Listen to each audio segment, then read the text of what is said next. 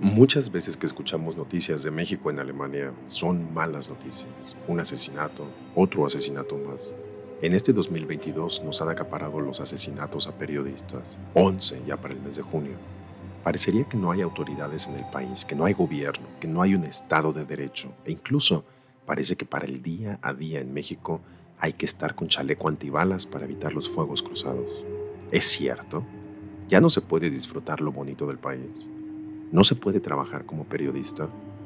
Esta vez tenemos como invitada en Berlín al pastor a la periodista mexicana Vania Pillonut, originaria ni más ni menos que del estado de Guerrero, uno de los estados con más pobreza y criminalidad en el país, y lamentablemente el que le dio la vuelta al mundo con el asesinato de los 43 de Ayotzinapa. Vania está en Berlín con una beca para periodistas y queríamos que alguien proveniente de una zona conflictiva en México especialmente el estado de Guerrero, nos aclare muchas dudas a nosotros y a nuestros escuchas.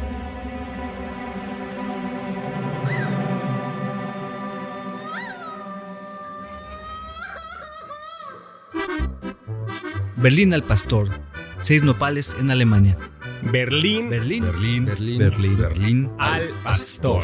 Con un chingo de salsa, por favor. Pásele, pásele. ¿Cómo que no tiene piña? Bienvenida, Vania, a nuestro podcast Berlín al Pastor.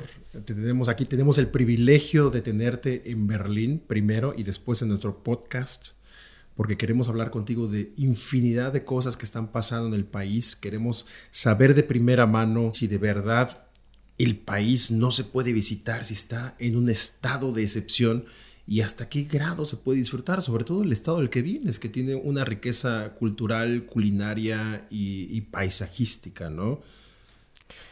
Hola, pues muchas gracias Yao, muchas gracias Dante, Alejandro. Para mí es un privilegio estar en Berlín al Pastor porque creo que es un podcast muy importante para unir justamente toda la raíz con México y pues que también aquí hay una diáspora muy importante de mexicanos que pues echaron raíces en un país tan hermoso y tan interesante como es Alemania y que también creo que tenemos muchas cuestiones em, que aprendernos mutuamente. Entonces a mí me interesa pues bastante ese intercambio y creo que a pesar de, de todas las noticias trágicas de México, pues llevamos por dentro la alegría y creo que estando en un país eh, con tantos contrastes como Alemania, llamamos la atención siendo mexas porque tenemos como esa característica de la risa y del entusiasmo y, y del disfrute a pesar de efectivamente pues que México, em, sobre todo de unos 15 años para acá, pues ha dado la vuelta al mundo por noticias y tragedias y masacres y, y cuestiones negativas más que nuestras tradiciones y toda la multiculturalidad y todo lo que probablemente como mexicanos nos gustaría que supiera el mundo acerca de los mexicanos, ¿no? o sea, al final no es tan trágico, pues.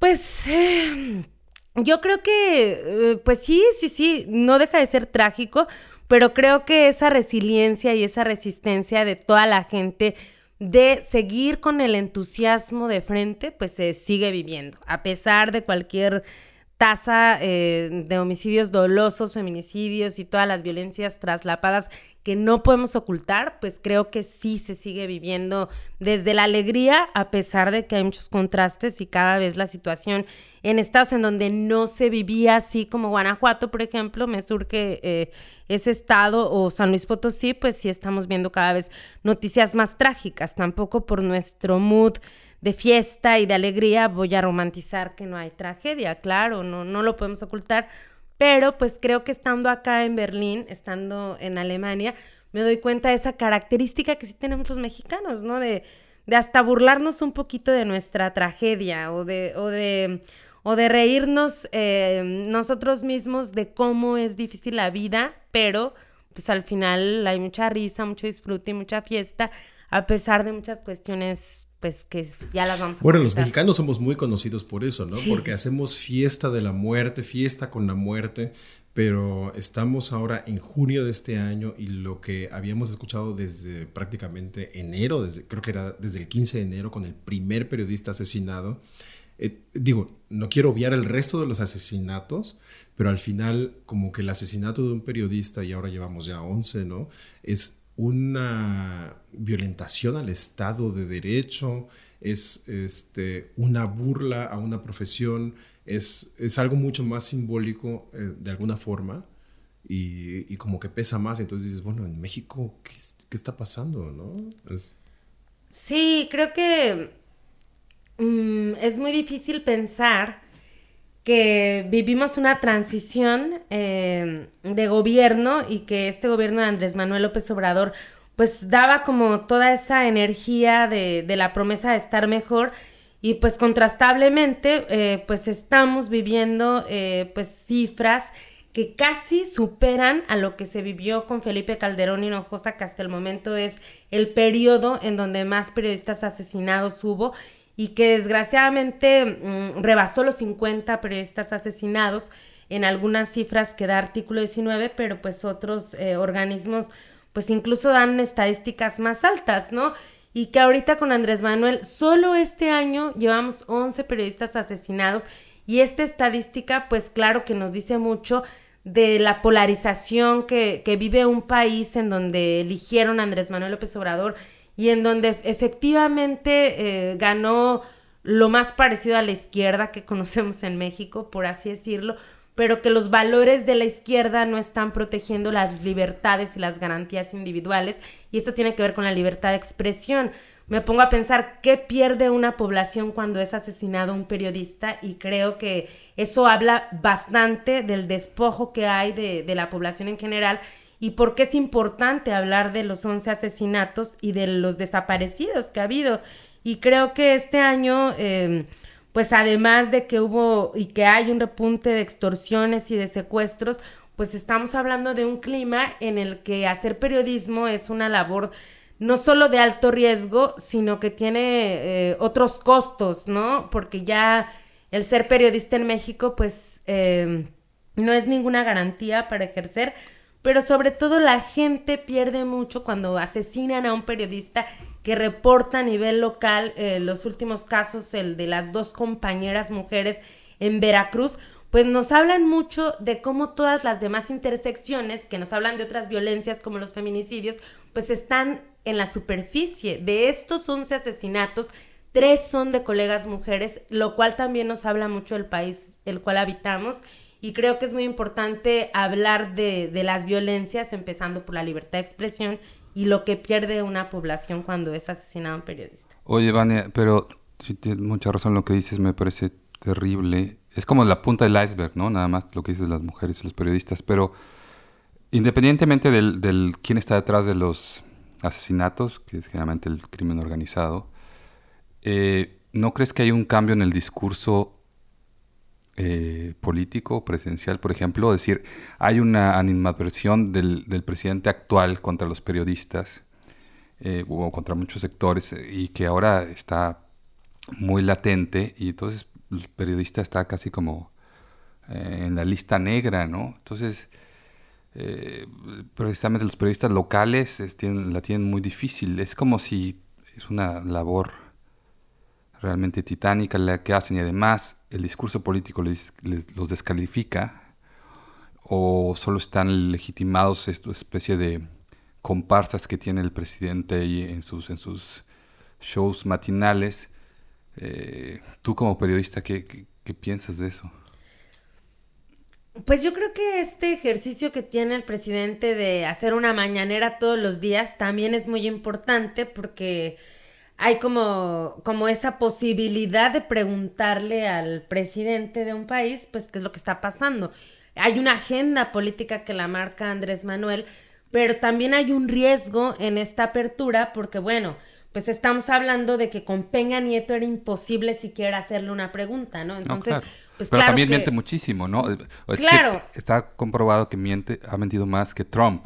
Sí. Entonces, no sé, un ejercicio no, no. ¿Tiene utilidad no o es nada más puede entrar a las conferencias no, de prensa cualquier, no, lo que iba a decir es exacto. O sea, que, que esto es una trampa al final de cuentas, porque efectivamente se presenta como un ejercicio de transparencia y de, pues aquí está el presidente, pregúntale lo que quieras. Pero cuando yo he estado en la mañanera y he tenido la suerte de preguntarle, pues te contesta lo que quiere y en realidad marca la agenda que él quiere marcar y diario está en las noticias por la conferencia mañanera, pero polariza esta sección horrible que tiene de quién miente en las noticias según la idea que tiene su gobierno de, qué parámetros eh, son para mentir, pues es muy peligrosa, porque pues eh, hay como toda una guerra contra los medios que él no cree que son serios y que a mi parecer otra vez está tentando con los compañeros reporteros que día a día están abasteciendo de información a estos medios como Reforma, como el Universal o como los medios más importantes en, en México y que tiene esta guerra abierta contra los dueños, supuestamente, porque Andrés Manuel se va contra los empresarios de los medios de comunicación, pero que en medio deja en entredicho la credibilidad de nosotros los reporteros de a pie que estamos todos los días abasteciendo estos medios y polariza y crea un ambiente de mucha más violencia y de mucho más descrédito hacia los periodistas y esto claro que genera condiciones para que el valor, em, el costo político, el, el costo que tiene asesinar a un periodista, pues prácticamente sea como matar a nadie, ¿no? Entonces, claro que, que el presidente contribuye a que las condiciones de violencia estructural hacia los medios de comunicación y los reporteros estén como a la fecha y creo que es muy importante que él pues escuchara, ¿no? No nada más a nivel estadístico, sino todo lo que genera esta confrontación diaria de, de estar rebatiendo lo que su gobierno piensa y las críticas que hay, no solo de medios que él no quiere. Pero a ver, ah, ah bueno, Dante. No, yo, yo, te quería preguntar, Vania. eh, hay mucha gente que, que tiene, que, habla como idioma materno español, eh, pero que no es mexicano, no entiende muy bien la situación eh, local, ¿no? Quería preguntarte si, puedes explicarnos un poquito más em, qué es lo que pasa con los reporteros, a qué reporteros son a los que se, digamos, lo siguen, el crimen, eh, son solamente de, reporteros de, una línea, reporteros de nota roja, reporteros de narcotráfico, eh, que nos explicaras un poquito más. Sí, es muy importante tu pregunta porque del, eh, según organizaciones como el Comité de Protección a Periodistas, artículo 19, desde el año 2000 a la fecha han asesinado a, ciento, a 153 periodistas y desaparecido a 22. De este universo, la mayoría son hombres, es muy importante señalarlo, pero de este universo, la mayoría de los asesinatos han ocurrido desde hace 15 años a la fecha y resulta que desde hace 15 años pues vivimos en este argumento que soltó Felipe Calderón de la guerra contra las drogas, ¿no? Entonces empezaron a aumentar los asesinatos contra los periodistas cuando hay una confrontación abierta contra los grupos del crimen organizado y el ejército. En este momento la Policía Federal fungió un papel muy importante, pero eh, la mayoría de los periodistas asesinados son periodistas que trabajan en regiones apartadas de los mismos estados donde reportamos. Yo, eh, pues he hecho periodismo durante los últimos 12 años en el estado de Guerrero y eh, en mi experiencia, en, Guerrero, por ejemplo, han sido asesinados 15 periodistas del 2000 a la fecha. Y en mi experiencia, el perfil de los compañeros, tanto asesinados como desaparecidos, tan solo por poner el ejemplo guerrerense, pues tiene que ver con estos periodistas de la nota roja, efectivamente, pero que reportan en zonas como la Tierra Caliente, que colinda con el estado de Michoacán, y que son zonas que tienen un avance mucho más sofisticado en cuanto a los acuerdos que tiene el crimen organizado a nivel local. Es, es, importante dimensionar que hay algunos grupos del crimen organizado que operan a nivel nacional, otros que operan a nivel local, y en estas diferenciaciones, pues queda el reportero en medio, quien reporta muchas veces está, es asesinado no por, por el crimen organizado local, sino por el cacique que tiene a su vez un acuerdo con el crimen organizado local y que ya no les gusta la línea o la difusión que está teniendo su medio, que muchas veces ya es por Facebook, que ya ni siquiera son páginas como eh, pues las que podemos tener periodistas que hemos cofundado algún medio independiente, en mi caso cofundamos Amapola Periodismo Transgresor hace tres años, y, son páginas prácticamente que tienen muchos seguidores porque se vuelven el medio de comunicación de esa región. Estamos hablando, por ejemplo, eh, yo puedo poner un ejemplo, el Cecilio Pineda Virto, que fue asesinado en 2017 bajo este argumento, un reportero de Ciudad Altamirano, que son los límites de la Tierra Caliente de Guerrero con el estado de Michoacán, y fue asesinado cuando él transmitía en Facebook Live toda la problemática de una zona en donde se sembraba amapola, donde había grupos de civiles armados y en donde prácticamente estaba acusando a caciques del PRI de esa región y aunque el caso está en la impunidad, pues todo apunta a que lo que Cecilio señalaba en sus transmisiones le costó la vida más que la profundidad de las investigaciones que él pudiera hacer. El peso que él tenía al nivel local, pues es como el hilo conductor que podemos ver en estos asesinatos para explicarnos de dónde viene la violencia. Un caso mucho más reciente que tuve la oportunidad de reportar fue el de Monitor Michoacán, un medio regional de Zitácuaro, que también es una región del occidente de Michoacán, apartada de Morelia, digamos, de, de las capitales, y que también era un medio que señalaba corrupción, sobre todo de políticos relacionados con Silvano Aureoles, con el exgobernador, y que tenían vínculos eh, desde las alcaldías, desde las diputaciones locales, y que vemos que, que, que el periodismo regional, el periodismo hiperlocal, es el más tocado. No quiero decir que periodistas de investigación o periodistas muy conocidos a nivel nacional o a nivel internacional incluso pues han tenido o, hemos recibido, no sé, algún, algún tipo de amenaza o algún tipo de advertencia por el trabajo que ellos realizan, que yo misma he realizado, pero el riesgo mayor está en esos eh, lugares en donde el Estado de Derecho, si estamos hablando de que en México pues no se puede garantizar realmente a toda la población un Estado de Derecho, pues está como que inexistente en esas regiones hiperlocales y que lo mismo puede ser el grupo hiperlocal de crimen organizado, la célula escindida incluso del grupo que surgió hace 20 años, a el alcalde, el diputado, el cacique que ya se volvió político, el compadre del cacique, y se vuelve una zona gris tan complicada en regiones que hay una impunidad pues completa. Oye, Vania, pero te iba a decir, eso me recuerda mucho porque el crimen organizado está fracturado, pero también el periodismo está fracturado. Es decir, es muy, me pareció muy interesante lo que decías de estas nuevas formas de ser periodismo, porque cambió completamente, ¿no? Eh, lo dices de Facebook y, y no es lo mismo un periodista que está en la Ciudad de México, en un escritorio protegido como un consorcio, al que tiene que hacer la nota local o nota roja en Citácuaro. ¿Qué, ¿Crees que hay realmente una solidaridad entre los periodistas? es más como de...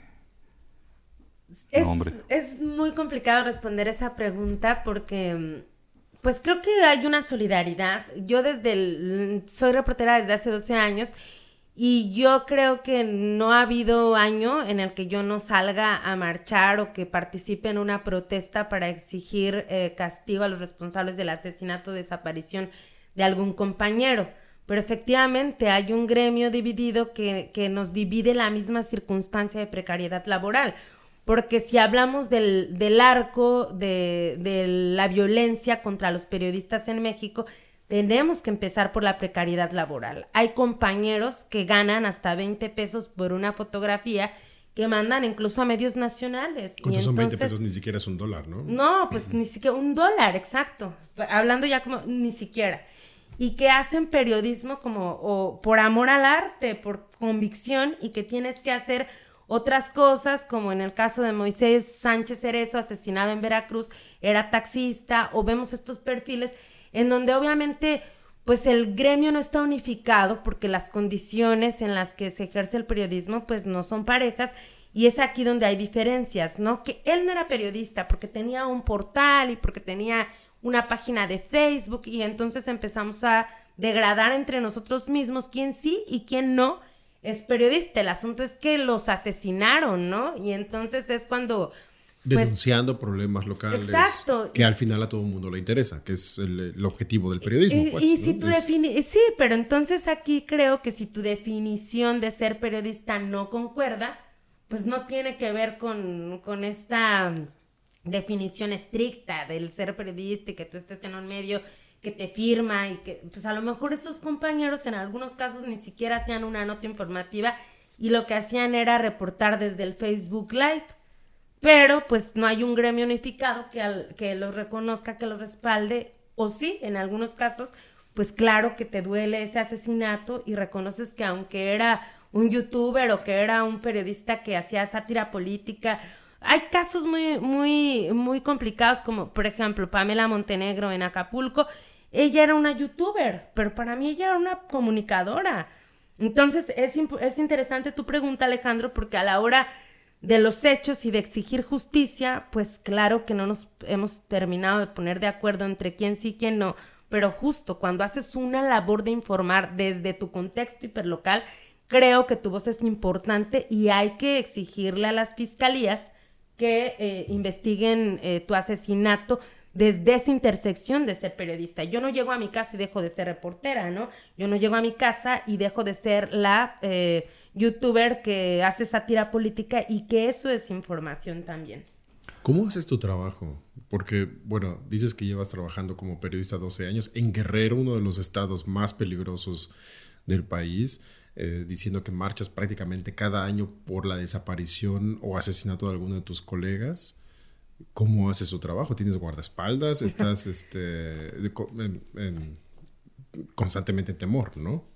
Sí, yo, yo eh, quiero, quiero ser muy honesta porque justamente yo desde el 2017, que fue el año más complicado para nosotros los periodistas en México, mataron a Javier Valdés en Sinaloa, a Miroslava Bridge en Chihuahua, en mi caso en Guerrero a Cecilio Pineda, yo decidí mudarme eh, físicamente a la Ciudad de México y únicamente regresar entre cada mes, o sea, nunca he dejado de, estar en Guerrero, pues ya eh, posteriormente al 2017, en 2019, cofundamos este portal que se llama Amapola.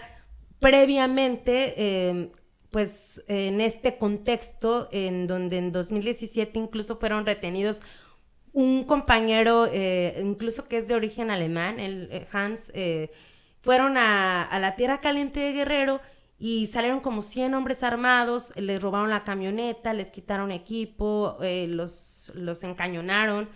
Entonces, pues yo valoré no regresar físicamente a, a Guerrero y entonces, pues yo de esa manera, pues puedo seguir con cierta libertad y creo que aunque los compañeros, y, creo que en mi caso, y quiero hacer esa aclaración, pues me siento como desde un privilegio a la distancia, a pesar de que mis temas siempre han sido de guerrero. A pesar de que físicamente ya no esté allá, pues iba, voy y vengo desde el 2017 y sigo eh, informando de lo que pasa en Guerrero. Entonces, digamos que esta ya fue como mi primera pues eh, acción que yo tomé porque me di cuenta de un contexto muy complicado. Eh, Cecilio, eh, que después, pues, eh, él fue también, cuando yo era corresponsal del Universal, pues logramos que él publicara con su nombre porque como había tantos sucesos en la Tierra Caliente en 2016, yo le pedí a mi jefe de ese entonces que le publicara con su nombre porque eso a él le daba alguna garantía, ¿no? De ser Cecilio el que firmaba en un medio nacional.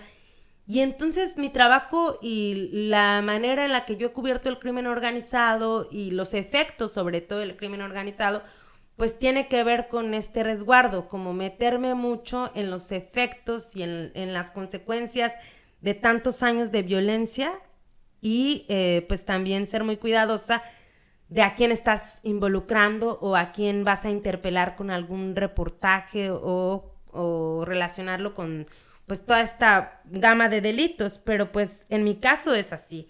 En el caso de los compañeros de la nota roja, pues la verdad que, que yo empecé haciendo nota roja hace muchos años y entonces yo me acuerdo que, que teníamos que tomar las fotos expuestas del muerto, que teníamos que ir al, al lugar de los hechos y veíamos escenas donde llegaban los hijos y todavía abrazaban el cadáver caliente de, de quien estaba siendo asesinado a plena luz del día.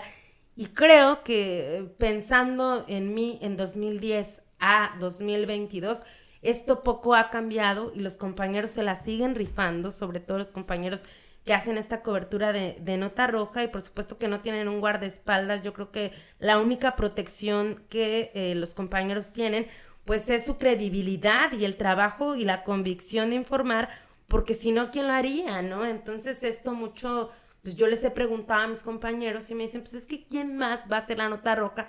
Si nosotros ya tenemos los contactos, nos sabemos mover, incluso a mí me, me tocó en, en ese tiempo que cubrí la nota roja subirme a camionetas del CEMEFO, del, del Servicio Médico Forense, para poder camuflajearte y no pasar como periodista y que fueras como la que estaba anotando datos de la fiscalía, ¿no? Entonces, pues con estas salvedades, pero se hace como de, desde mucha convicción y pues así como a la brava, podría decirse. Oye, Vania, ¿y tú crees que los asesinatos a periodistas son siempre porque están denunciando corrupción o cosas que los criminales no quieren que denuncien o porque también puede, puede darles algún tipo de valor, no sé si político o, poder o algún tipo de cuestión que, que vaya más allá del no me denuncies. Yo creo, Dante, que, que es una combinación de muchos factores, porque a mí eh, me ha servido ubicar como periodista y como, en, como estudiando estos efectos y cómo se comporta el crimen organizado o, o la criminalidad en general, esta línea de- tiempo del 2006-2007 a la fecha, ¿no? Como ubicando cómo cambiaron los argumentos y el control territorial que tenían los grupos criminales antes de que salieran los militares a, combatir, digamos, frontalmente al narcotráfico. Y entonces, eh, en esta modificación, en este cambio de códigos, creo que hay como toda una empresa criminal y entonces la empresa criminal que tiene que ver con muchos exgobernadores o con gobernadores o con muchos políticos que tienen vínculos con el crimen organizado o que se benefician directa o indirectamente de estas acciones, pues es lo que va a determinar el asesinato de un periodista, que se vuelve incómodo en alguna región por estar diciendo quizá eh, o hasta estar publicando una foto incómoda eh, del amante del político local en turno y que no tiene que ver con un trabajo realmente de investigación o que tú estés eh, señalando algún nexo eh, pues que se meta con, con el dinero del erario público, por ejemplo. Pero claro que hay casos como, por ejemplo, este caso de Monitor Michoacán es el claro ejemplo de que allí hubo no uno, dos periodistas asesinados en este año, que es Roberto Toledo y Armando Linares, y que ese portal denunciaba corrupción con eh, documentos, con eh, pues con las auditorías que había de, de ciertos municipios, de, de, Michoacán sobre todo, y sobre todo estos vínculos que tenían como estos políticos que siempre han estado como prácticamente chapulines, ¿no? Que se van de la alcaldía a, a ser diputados o que, o que siguen estando como en cobrando del erario público y creo que tenemos que verlo así. O sea, no es como una suma de todos estos factores, pero que sí es más, más común ver que alguien pone el dedo a algo incómodo y lo matan. Y también son como una pieza en el tablero de algo más grande, ¿no? Supongo que a veces hay casos que los periodistas tenían una función contra otro cartel o algo así y de pronto ya no es útil, etcétera, ¿no? ¿Sabes de casos en los que se les haya pedido, por ejemplo, de tienen que tener esta línea y si no...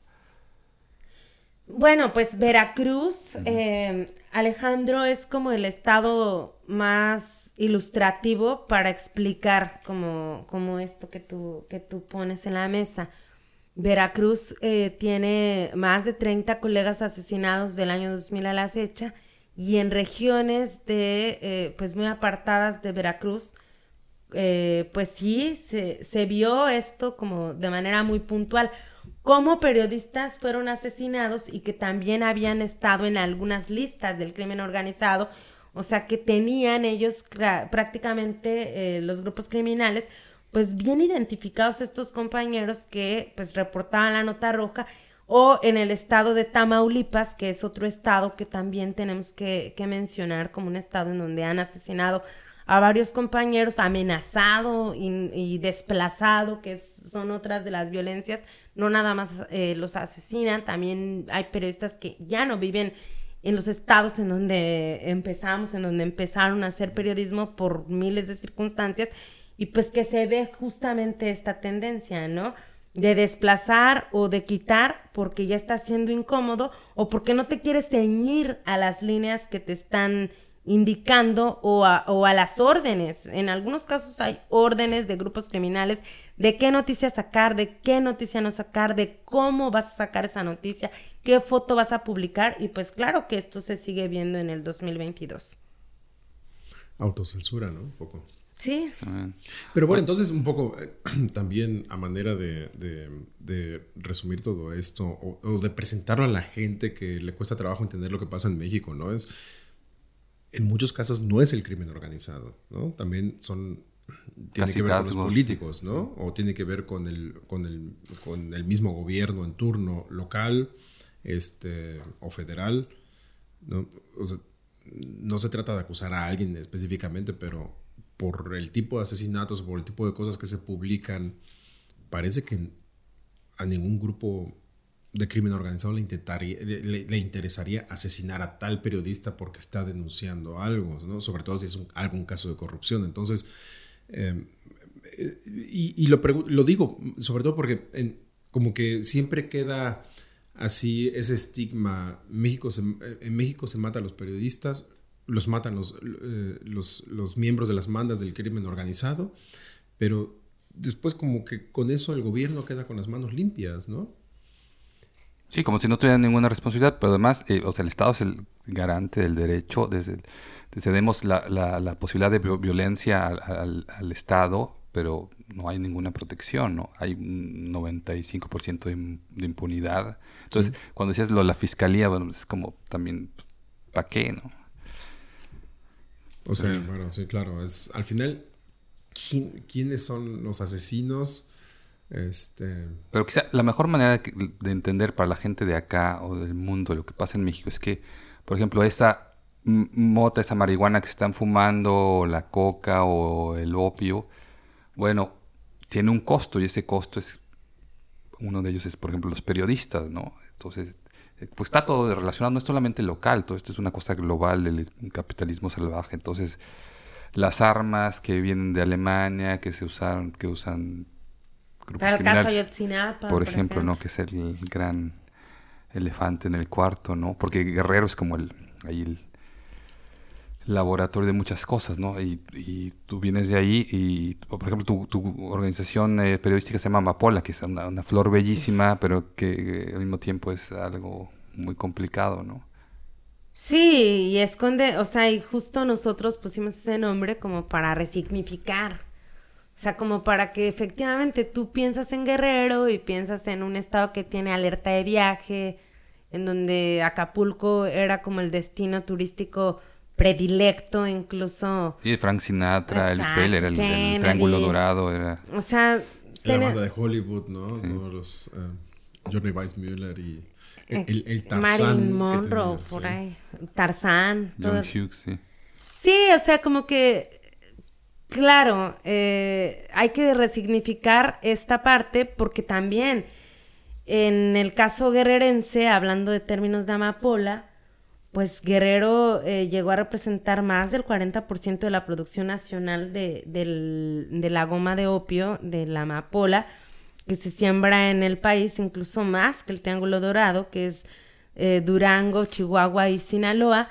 Y pues a nivel global, pues creo que dimensionamos un estado tan pobre y un estado con el 15% de población indígena, con términos que tienen que ver con criminalidad, cuando lo que tendríamos que pensar es en la pobreza, ¿no? En la, en la pobreza que, que no han abatido los diferentes gobiernos y que creo que nos da muchas claves de lo que pasa en México. O sea, hay desocupación laboral, hay una pobreza tan, tan tremenda que entonces, pues claro, las y los cultivadores de amapola incluso son familias enteras que ponen a sus hijos a rayar amapola porque es el único cultivo que les va a dejar más que los jitomates o las calabazas que ellos van a consumir como de autoconsumo. Y entonces creo que pues aquí es donde tenemos otra de las claves de por qué pasa lo que pasa en México.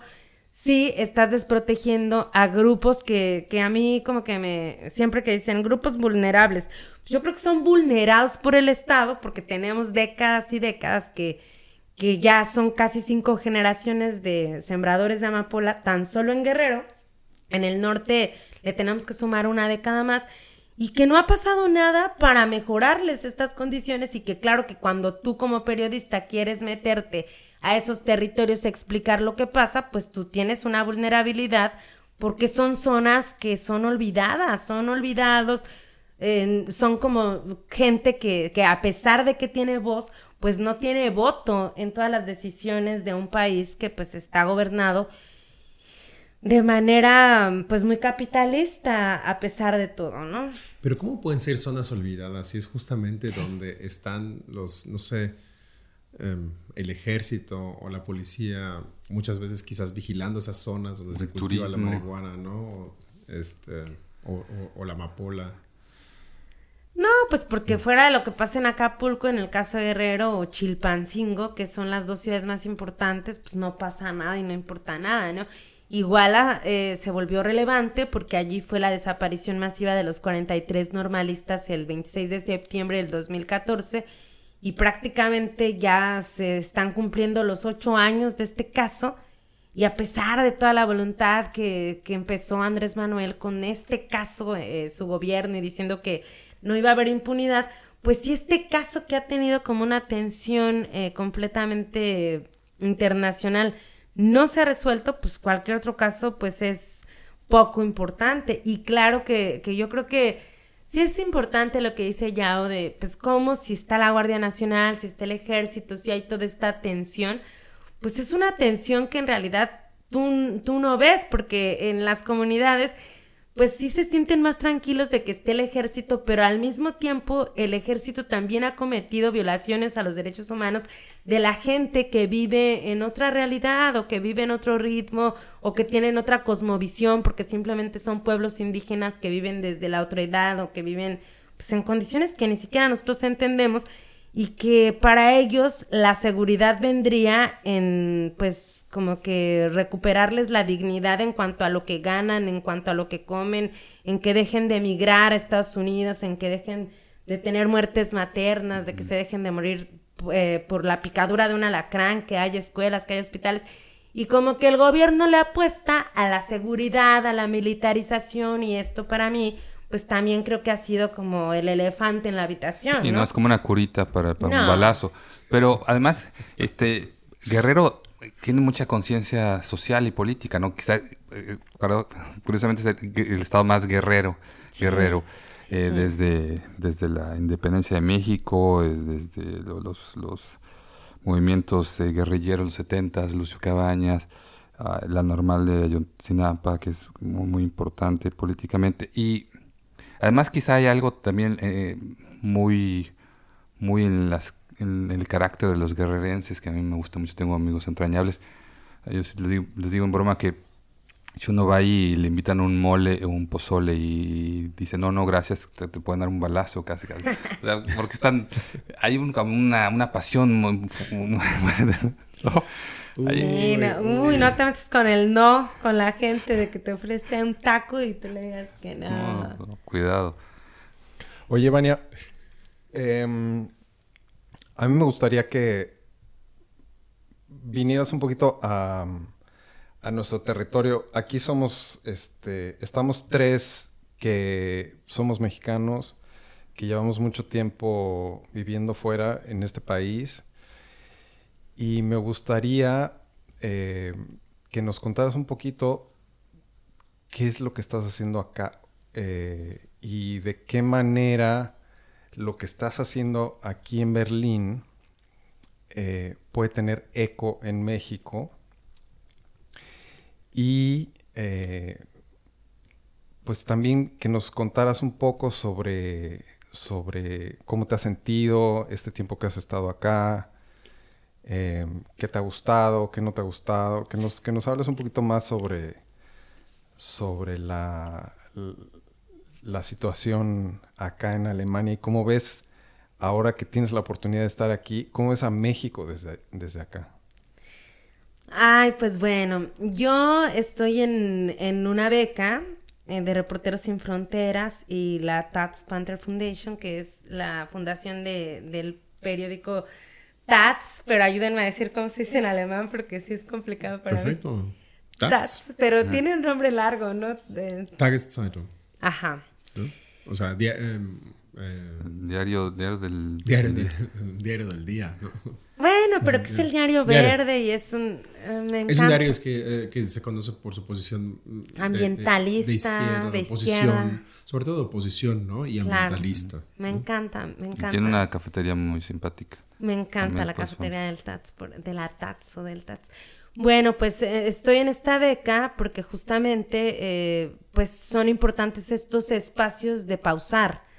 Eh, es una beca de descanso que, que te implica pues reflexionar sobre tu propio periodismo y pues regresar a tu país con, con otro paradigma.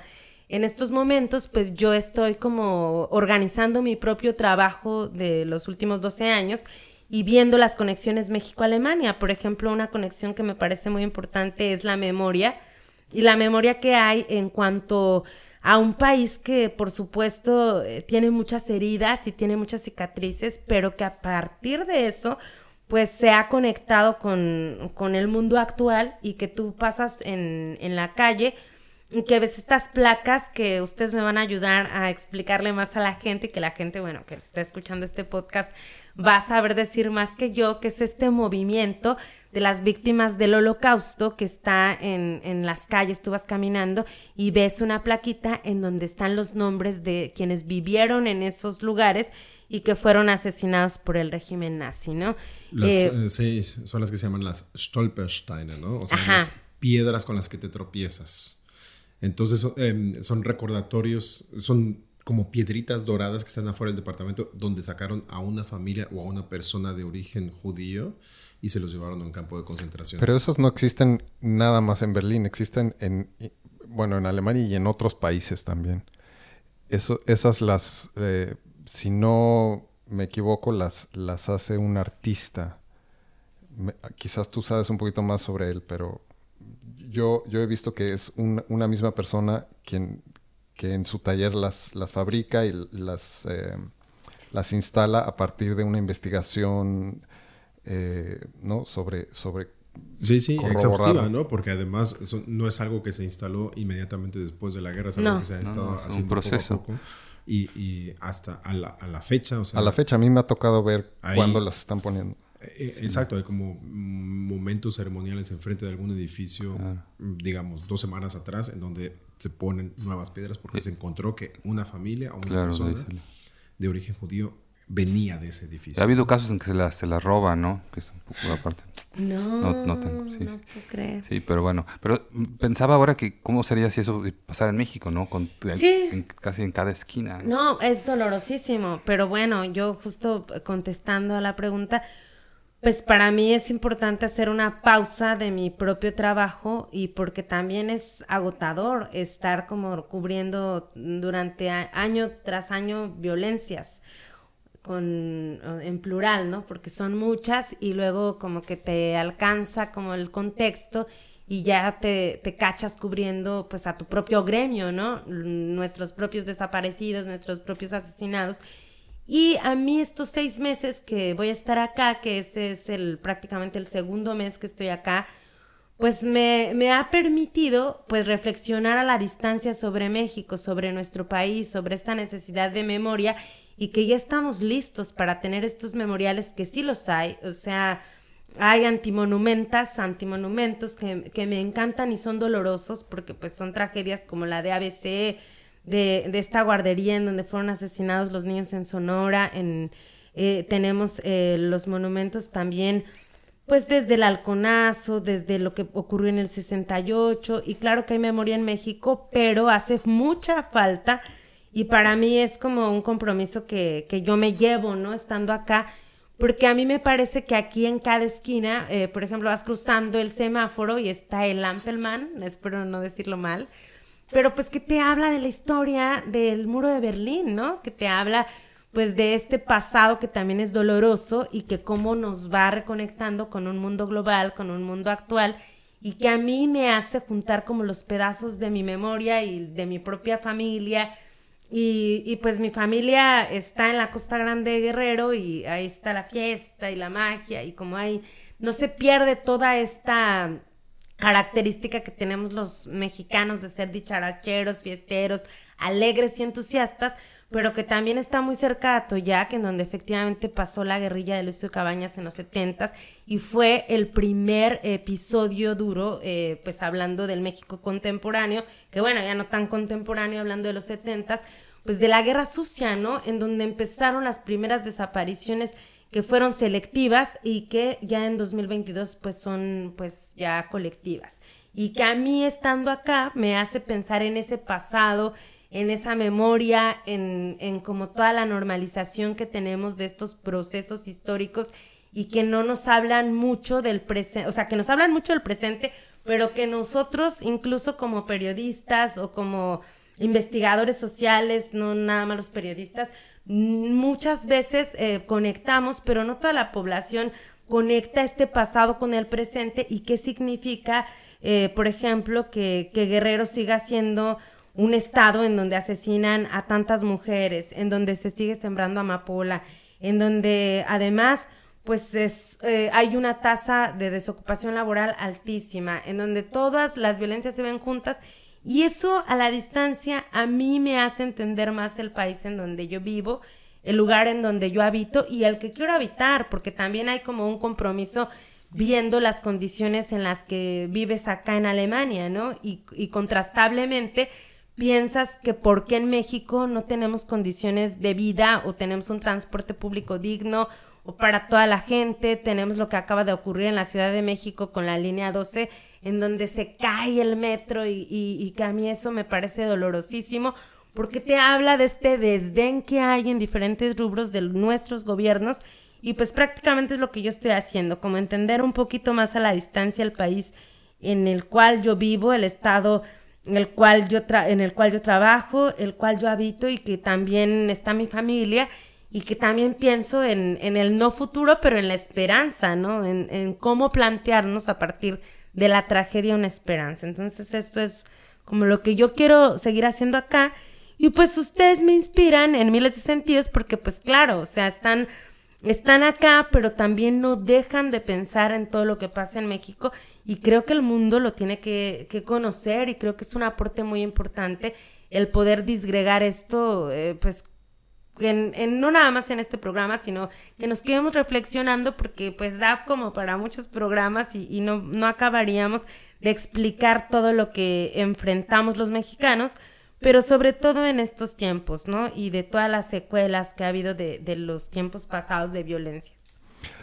Ahorita que estabas hablando de las condiciones de vida que, hay aquí, em, estaba yo pensando justamente en, en, ese tipo de cosas que cuando uno llega acá da mucho gusto poderlas vivir, pero también de alguna forma da coraje que no existan ese tipo de, condiciones en, en México, ¿no? ¿por qué, ¿por qué no se puede que la gente vaya tranquila por la calle? ¿Por qué no se puede que las mujeres vayan solas caminando por la calle a, las 2, 3 de la mañana y que, y que lleguen a su casa bien, ¿no? Eh, ese tipo de cosas que, que, suceden acá, vamos, es un, es un mundo de diferencia, pero, pero de alguna forma eh, pues no sé si con pequeños esfuerzos o con, pequeños ejercicios, a pesar de estar acá, pues intentamos que algunas de las cosas positivas que vivimos aquí puedan llevarse en, pequeñas eh, maneras, de pequeñas maneras allá también, ¿no? Es decir, em, no sé, la libertad que hay eh, al andar en bicicleta, al estar por los parques, hoy que es el día de, la fiesta de la música, que la gente está en la calle, eh, ese, tipo de cosas son, son pues son cosas que, a mí me gustaría mucho que, de alguna forma podamos contagiarlas y, a México, ¿no? Y, pues que, que empezara la gente, que empezáramos los ciudadanos a, tomar las calles y a hacer las nuestras también y dejar de tener tanto miedo de estar afuera, de, ¿no? En fin, es, es, pues también es una forma de vida. También hace ya 10, 15 años, con gente que se atrevía a meterse a los ejes viales en bicicleta, que eran atropellados. Lo sé por colegas alemanes que estaban trabajando como periodistas allá. Ahora ya hay ciclovías, hay días especiales para bicicleta, ¿no? Sí, no además hay los conciertos del Zócalo. claro, hay fiestas populares, hay así hay una tradición de la calle en México, pero el problema es que no hay un Estado de Derecho en México, hay una guerra civil, hay un refrito del, PRI, del partido que estuvo 70 años en México, ahora con este nuevo gobierno, que es un presidente populista demagogo y entonces no hay una conciencia. Te ¿eh? cae mal, ¿verdad? Te cae mal. No, no, no, ese es como el argumento más fácil, pero hay primero que reconocer eso, ¿no? Este, para poder para poder cambiar hay que reconocer que hay alguna algo está mal, ¿no? Sí, o sea, como que estamos en procesos diferentes, ¿no? Porque alguien decía, es que los periodistas siempre marchan solos cuando pues están como exigiendo que no haya impunidad. Y yo lo que digo, pues es que no es que la gente nos deje solos, es que la gente está ocupada en sus múltiples tragedias y hay que entender ese contexto también, ¿no? O sea, no puedes exigirle al público que te acompañe cuando está llorando a su muerto, a su propio desaparecido.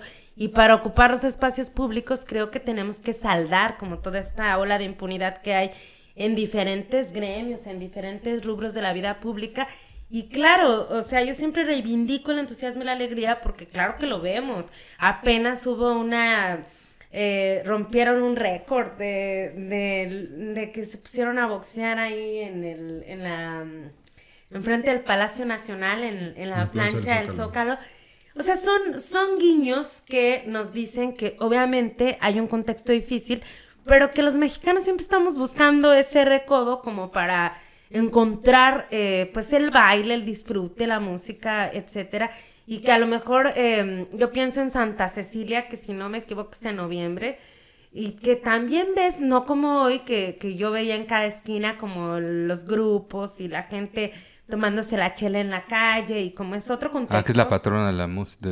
Ajá, es la, y, y, también hay como en los kioscos, pues eh, como, como toquines, ¿no? Pero pues muy diferente. Claro, hay millones de mexicanos también que viven su vida y que, y que no les pasa nada, ¿no? Eso, eso también es cierto. O sea, hay, hay digamos, hay una publicidad eh, mala, mala, ¿no? Que, que es demasiado ruidosa y que la gente fuera del país es lo único que escucha de alguna forma, ¿no?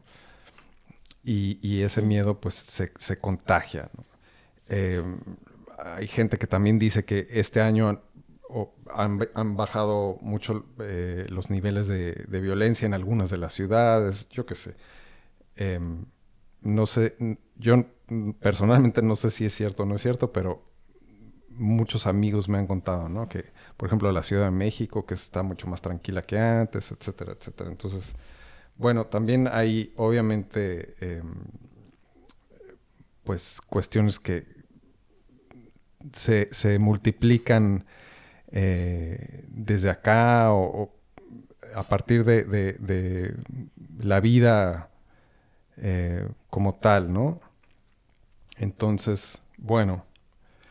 Eh, y además falta, falta contexto, ¿no? Porque, por ejemplo, México es mucho más grande en población, en territorio, ¿no? Entonces, cuando se piensa en violencia, es verdad que hay una cosa...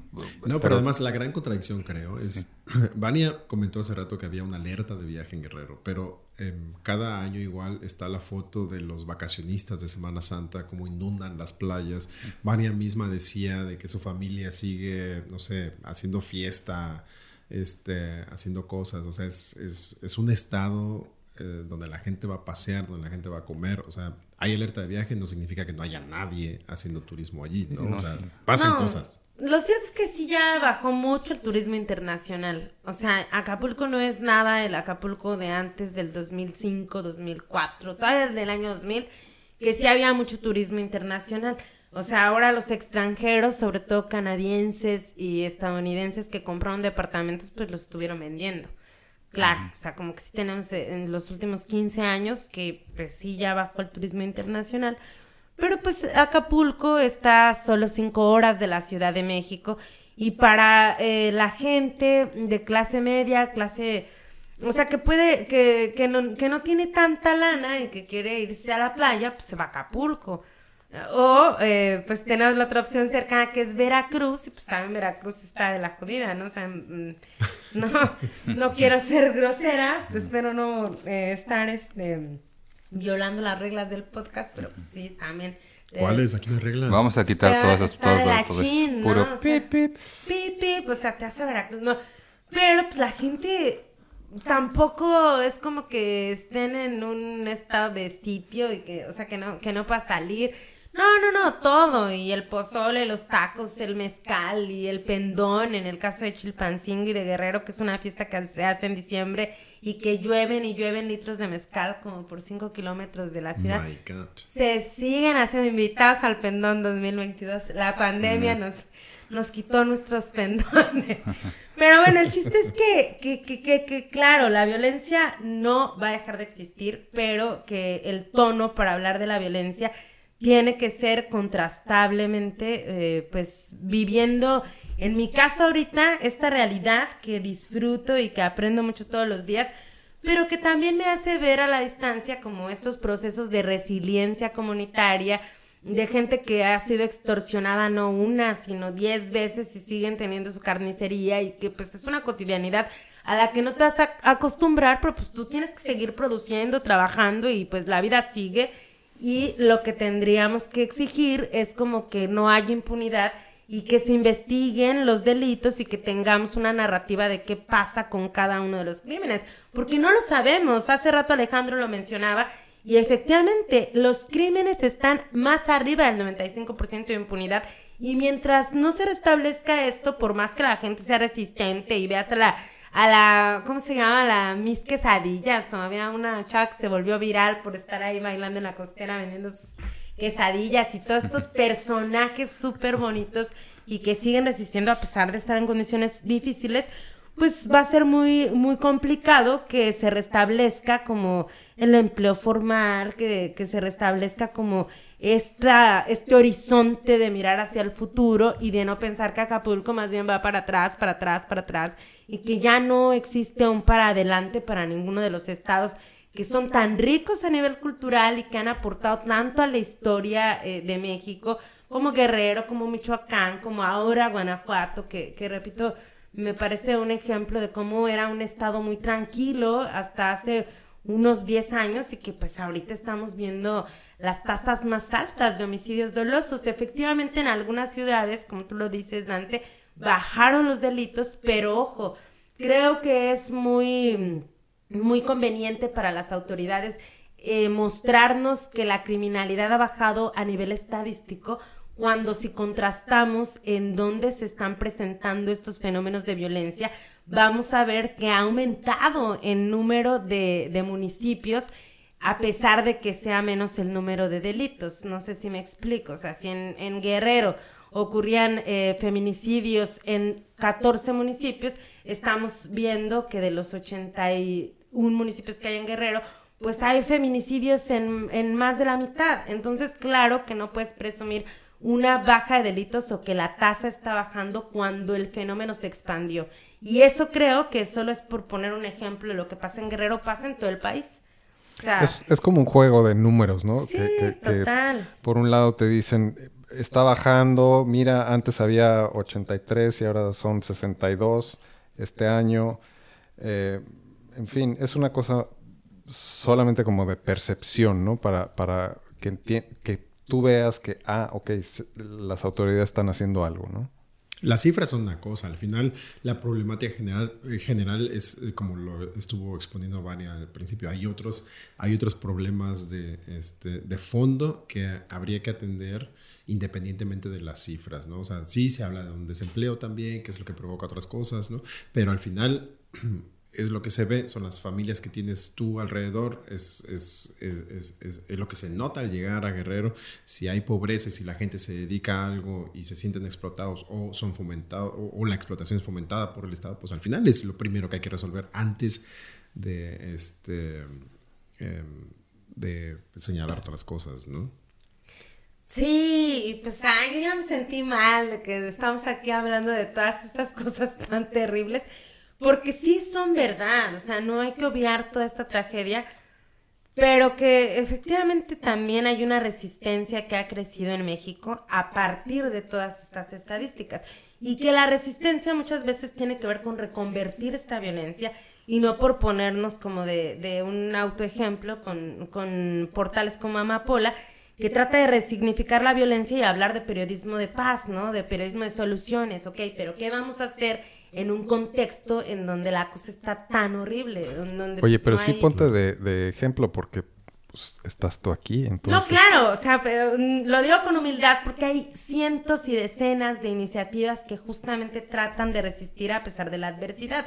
Estamos hablando de artistas, estamos hablando de teatreros, estamos hablando de una comunidad que ve el país, claro, desde la realidad, porque no la podemos tapar con, con un dedo, pero que también están proponiendo cómo eh, desde la memoria, desde la colectividad, desde el ser más conscientes, desde la educación primaria, que antes pues no, no había ninguna conciencia de lo que pasaba, pues estar construyendo otro estado, estar construyendo otro México y creo que eso, pues a mí me gusta mucho mencionarlo, ¿no? Porque yo me encuentro con mujeres que acompañan, por ejemplo, casos de feminicidios y que tú dices, ¿cómo esta mujer de Ciudad Nezahualcóyotl, para que para quienes nos escuchan, pues es una ciudad que está en la periferia de la Ciudad de México y que ya es Estado de México porque está muy cerca y que pues son zonas que, que, que otra vez pues carecen como de, de muchos servicios públicos o de seguridad, incluso en el transporte público.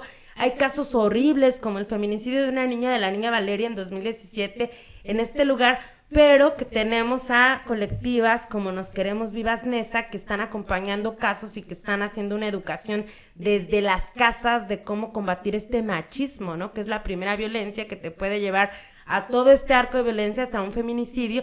Y eso me gusta mucho, ¿no? Como desde la cumbia hay, hay personas que componen canciones desde el rap, como para hablar como de este periodo de violencia, pero que también te habla de esta resiliencia y la resistencia de decir, pues sí está muy jodido, no nos han, eh, nuestros gobiernos, todos múltiples, pues no nos han eh, llenado de dignidad, pero la dignidad somos nosotros. Entonces, eso yo lo rescato todos los días porque lo veo en todos los gremios, desde los payasos que en la pandemia se quedaron sin trabajo y yo me acuerdo que hicimos una nota en pie de página, que es otro medio que también creo que hace mucho periodismo de paz y que, y que yo pues amo mucho porque pues justamente, justamente ves entre las grietas esta gente que está poniendo la cara que deberían de poner los políticos, ¿no? Y que justamente hacen toquines solidarios por casos de, de una niña que se está muriendo de cáncer y que no recibe tratamiento porque pues ahora nos tocó la pandemia y la pandemia pues también vino a, a atrasarnos en miles de sentidos porque pues no había tratamientos para cáncer, para para muchas cosas sí es la gente la que pone la cara por la misma gente. Entonces esto, esto yo podría decir, ¿no? Que, está muy jodido todo, pero sí hay, hay muchos guiños ciudadanos que, que no te hablan de esta indiferencia en la que se cree que vivimos los mexicanos, porque también esa es otra, ¿no? Eh, que repetitivamente escucho que los a los mexicanos no nos importa, que estamos normalizando la, la violencia, por una parte es cierto, pero por otra creo que cada vez hasta el señor de los tacos o, alguien que, en otro momento no era consciente de, de estas situaciones, pues cada vez lo hace más activamente, ¿no? Queríamos hablar de cosas también un poco más agradables, como justamente eso de, de, eh, lo que se vive en Guerrero, lo que se come, que también es súper rico, pero Moncada hasta mencionó algo violento ahí, ¿no? Porque este, prácticamente te lanzó el, el reto de, de, que si organizas una pozolada y lo invitas y él te dice que no, le das un balazo. O sea, al final termina siendo violencia, ¿no? Sí, ¿eh? Porque Primera pues, pregunta, ¿vas a organizar una pozolada? Sí, va. todos están invitados al pozole verde, porque además ese es otro pozole que solo en Guerrero. Ah. Buenísimo. Pero ¿puedes decir tantito rápidamente cómo es el qué es el pozole? Bueno, pues sí, ¿no? La otra vez me tocó explicar en inglés qué era el pozole. Uy. Y terminé diciéndoles que era una sopa de maíz blanco.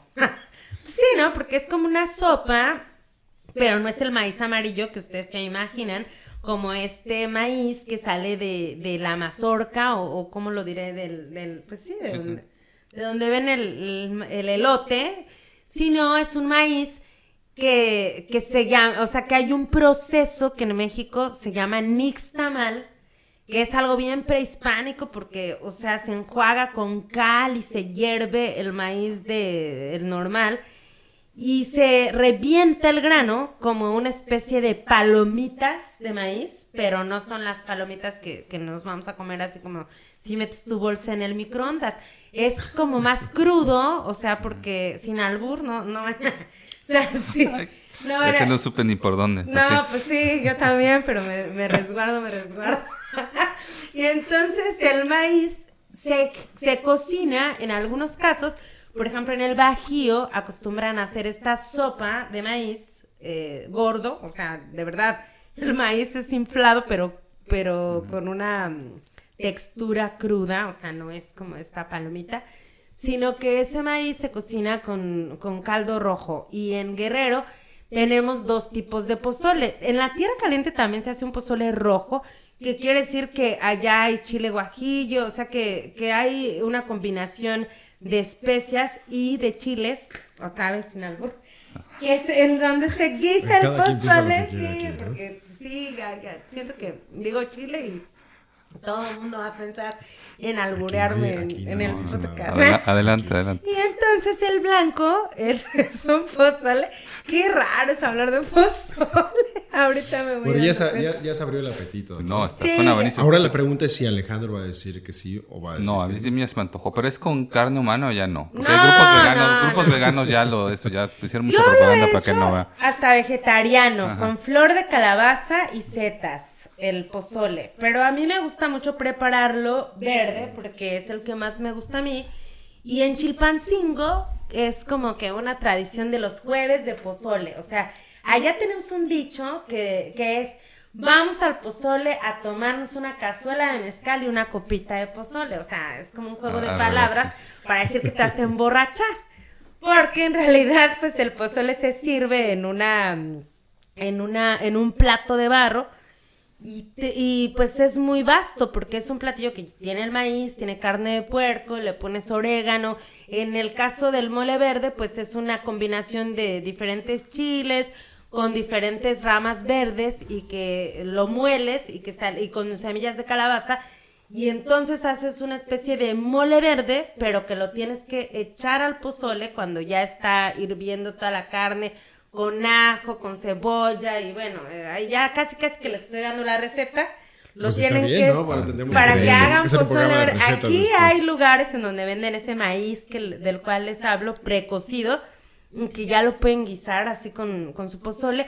Y es una receta bien generosa porque tú haces una olla de pozole y puedes alimentar como a, a mucha gente. Entonces Pues también entonces todos los podcasts escuchas están invitados al pozole verde. al pozolada. pozole verde. de Pozolada. ¿no? Sí, claro. Lleven aguacate porque se acompaña con aguacate, con tostadas, con crema, con queso. Bueno, allá en Guerrero, de verdad que es así como que el yo digo, comes un día pozole y no comes toda la semana porque te gastaste las calorías de toda la semana. Pero sí es una copita de pozole nada Pues más, sí, ¿no? pero y te- es una olla de mezcal al No, final. claro, la olla de mezcal y la copita de pozole. No, pero también son manitas de cerdo y luego ya hacen este las quesadillas rellenas de requesón o de pollo. la botana. O sea, como buen mexicano, el pozole tiene su botana. Pues tú también tienes orígenes de Tixtla y Tixtla, que es ¿Tú allí quién? donde ¿A quién está... le hablas? ¿A quién le estás hablando? A eh? Yautzin, botellón, o sea. Entonces, pues tú, tú, tú también sabrás que pues en Tixtla, o sea, las botanas son prácticamente como otro platillo, pero pues nosotros pues nos comemos dos platillos, no hay problema, es un día de, de pecar así, con todo el, el pecado que, que nos Vania, el Vania, qué gusto que hayas estado aquí con nosotros. Nos estás antojando. Yo veo a Dante que estaba veando ya, pero este creo que el tiempo se nos acabó. Me dio mucho gusto que estuvieras aquí con nosotros. Síganla, por favor. amapolaperiodismo.com, ¿está bien? Y mataranadie.com, que también es otro sitio que cofundaste como Sí. para eh, justamente eh, refrescar la memoria de las personas que han sido asesinadas, ¿no? Em, eh, y pues no queda más que agradecerte que hayas estado aquí con nosotros, compartiéndonos tus experiencias como local eh, de visita aquí en, en- en Berlín. Y pues bueno, sigan a Vania Pijonut. Muchas gracias, Dante, Alejandro, Yaotzin, por la invitación. Me la pasé muy a gusto, a pesar de que los temas son bien duros, pero pues justo con, con esta reflexión que nos llevemos de que la cosa está muy fea, pero que estando aquí estamos resistiendo y estamos llevando como a otro espectro, como toda la tragedia, ¿no? Pues bien, pues bien, muchas Hay gracias. esperanza. Hay Gracias, Vania. esperanza, exacto.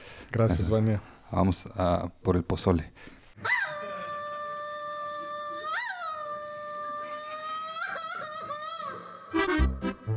Berlín al Pastor. Seis nopales en Alemania. Berlín, Berlín. Berlín, Berlín. Berlín, Berlín al pastor. Con un chingo de salsa, por favor. Pásele, pásele. ¿Cómo que no tiene piña?